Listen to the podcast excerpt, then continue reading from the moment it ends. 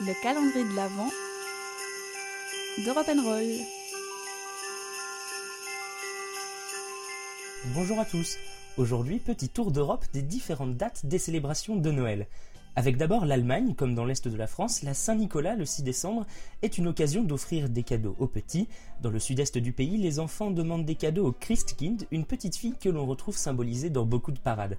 En Espagne, la majorité des cadeaux sont ouverts le 6 janvier, qui correspond à l'Épiphanie, le jour où les rois mages apportèrent leurs cadeaux au petit Jésus. Le touron, sorte de nougat, est la gourmandise la plus appréciée de toute la famille pendant les fêtes. Au Portugal, les cadeaux de Noël sont donnés la veille de Noël par le Père Noël ou l'enfant Jésus selon les croyances.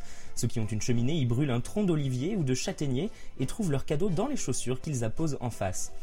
En Grèce, durant les douze jours de Noël jusqu'au jour de l'Épiphanie, donc le 6 janvier, ils suspendent du basilic et allument un feu pour tenir les mauvais esprits éloignés. Les cadeaux seront apportés le 1er janvier par Saint Basile. Le Noël estonien, ensuite, est avant tout une célébration liée au solstice d'hiver, les festivités débutant surtout autour du 23 décembre. Quelques particularités du pays, chaque année depuis 350 ans, le président déclare la trêve de Noël le jour du réveillon, puis afin de chasser les mauvais esprits, on laisse de la nourriture sur la table et le feu dans la cheminée jusqu'au petit matin.